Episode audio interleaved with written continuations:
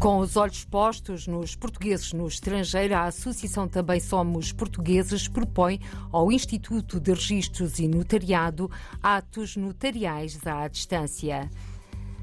A rede global da diáspora está perto dos 10 mil registados e de 32 mil empresas em 156 países. Números a fechar este ano de 2022 e já há negócios avaliados em milhões de euros.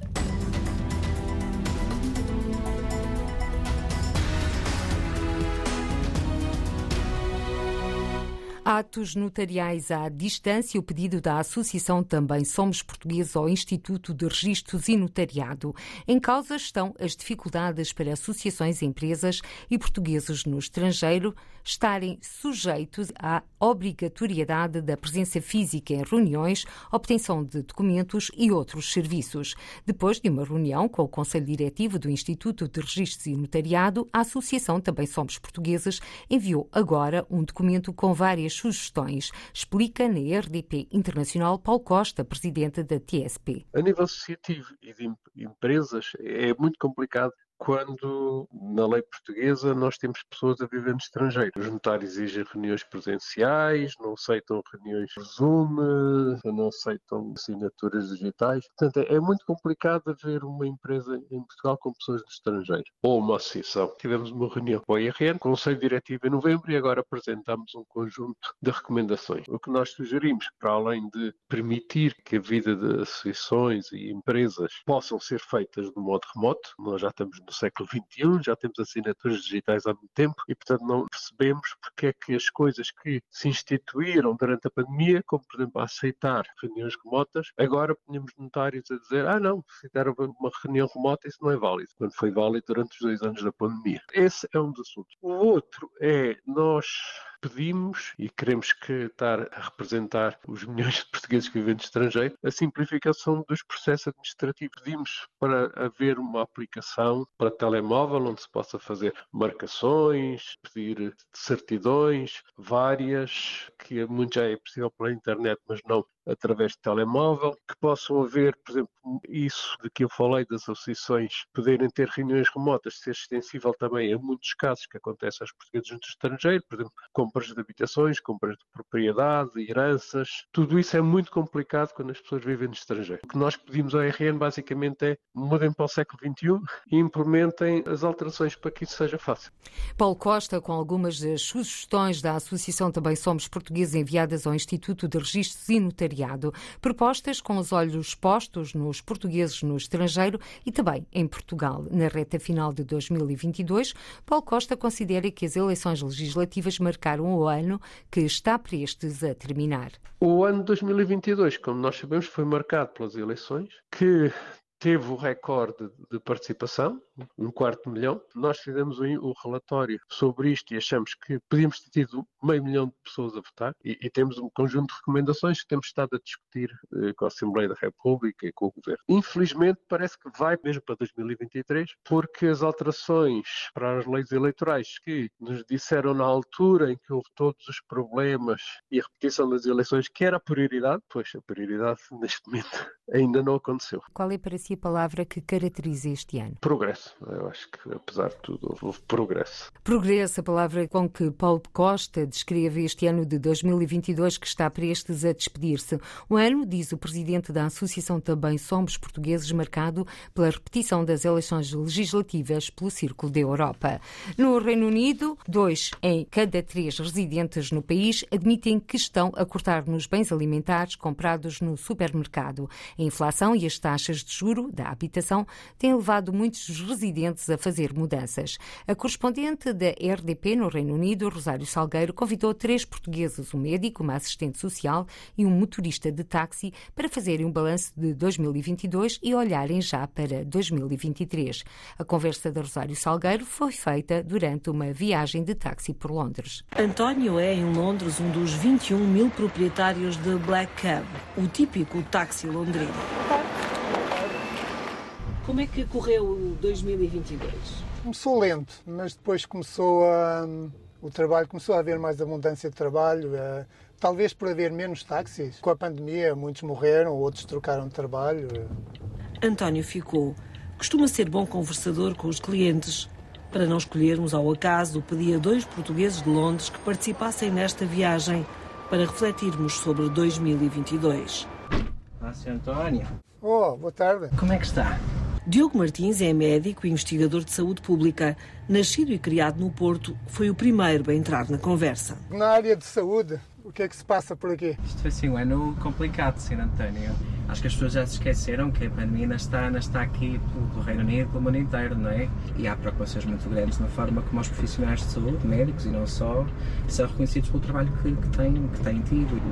Os salários não acompanharam o crescimento da, enfim, do aumento do custo de vida, a inflação, na margem dos 20% a 30%. A viagem de balanços e expectativas prosseguiu pelas ruas de Canary Wharf, uma das zonas mais novas de Londres. A 20 minutos, em Hackney, no norte da capital inglesa, esperava-nos Cláudia Belchior. É licenciada em Direito e assistente social. Procura dar rumos diferentes na vida dos mais carenciados e dos que vivem com doença mental. Houve muita gente que perdeu o emprego, perderam a casa e tem sido complicado uh, para com o aumento dos, dos preços, com a inflação. O próximo ano será de incerteza e de dificuldades, mas estes portugueses acreditam que arregaçando as mangas podem contornar as adversidades. Reportagem da correspondente da RDP no Reino Unido, Rosário Salgueiro. As dificuldades deste ano e o otimismo dos portugueses para 2023, que já está a bater-nos à porta. A rede global da diáspora está perto dos 10 mil registados e de 32 mil empresas em 156 países. Números a fechar este ano de 2022, o ano da afirmação, considera Paulo Diniz, diretor executivo da Fundação AEP, Associação Empresarial de Portugal. Depois da plataforma digital Rede Global da Diáspora, a Fundação AEP partiu para os contactos com empresários em diversos países da Europa, Brasil, Estados Unidos e Canadá.